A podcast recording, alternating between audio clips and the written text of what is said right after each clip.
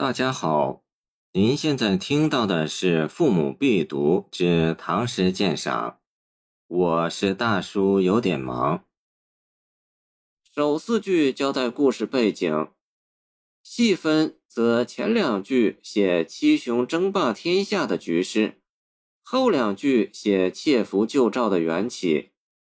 粗线勾勒，比例雄健，叙得俊杰，见清尧奈。何纷纷三字将攻城杀将、天下大乱的局面形象地表出。传云魏安离王二十年，秦昭王已破赵长平军，又进兵为邯郸，即赵都。师指言为邯郸。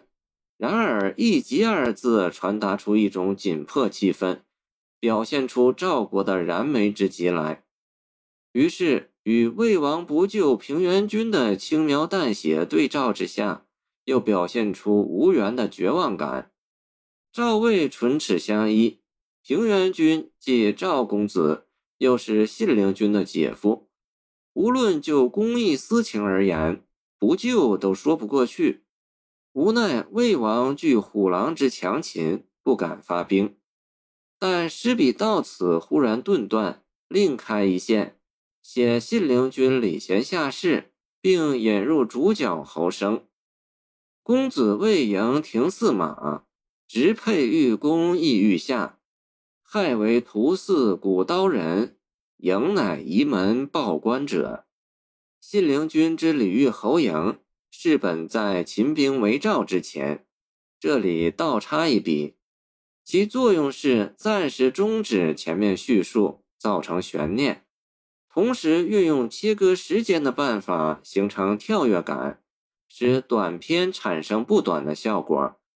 即在后文接续旧赵事时，给读者一种隔了相当一段时间的感觉。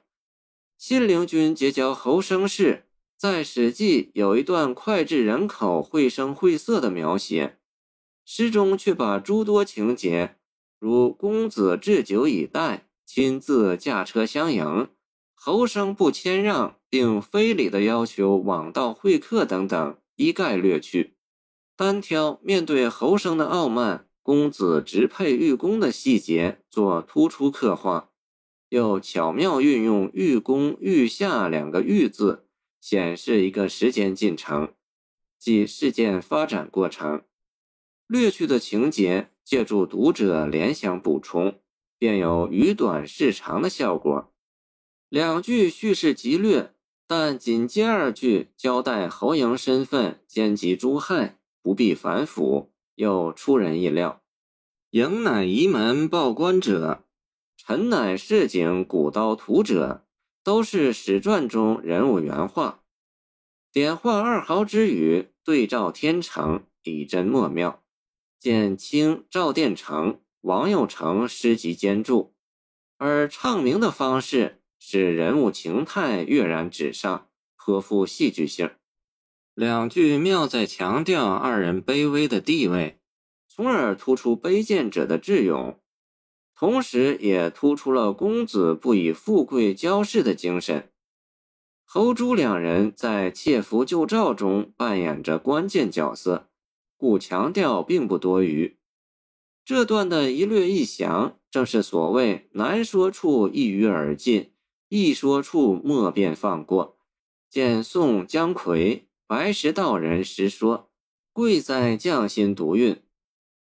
最后四句专写侯生，既锦城前段，又遥接偏首，回到旧赵事上来。献其谋，指侯阳为公子献策切符及传晋鄙君一事，这是旧赵的关键之举。义其句则指侯赢于公子至晋鄙君之日北向自尽事，其自刎的动机是因既得信陵君之遇，又以身千刀一割之用，平生意愿已足，生命已成常物。末二句议论更作波澜，说明侯生一举全为义气所激，并非有求于信陵君，慷慨豪迈，视死如归。有浓郁抒情风味儿，故历来为人传颂。二句分用《后汉书·杨巧语》“侯生为义气稳静”和《晋书·段卓传语》“七十老公复何所求哉”，而使人不觉，用事自然入妙。使前两段铺叙穿插，以蓄足力量；末段则以飞弹兼将递进语势，把诗情推向高峰。以乐曲为比方。有的曲子结尾要拖一个尾声，有的则在激越处戛然而止。这首诗采取的正是后一种结尾，它如裂帛一声，忽然结束，却有慷慨不可止之感。这手法与悲壮的情势正好相宜。把一个有头有尾的史传故事，择取三个重要情节来表现，组接巧妙，语言精炼。人物形象鲜明，是沂门歌艺术上成功之处。这首诗代表着王维早年积极进取的一面。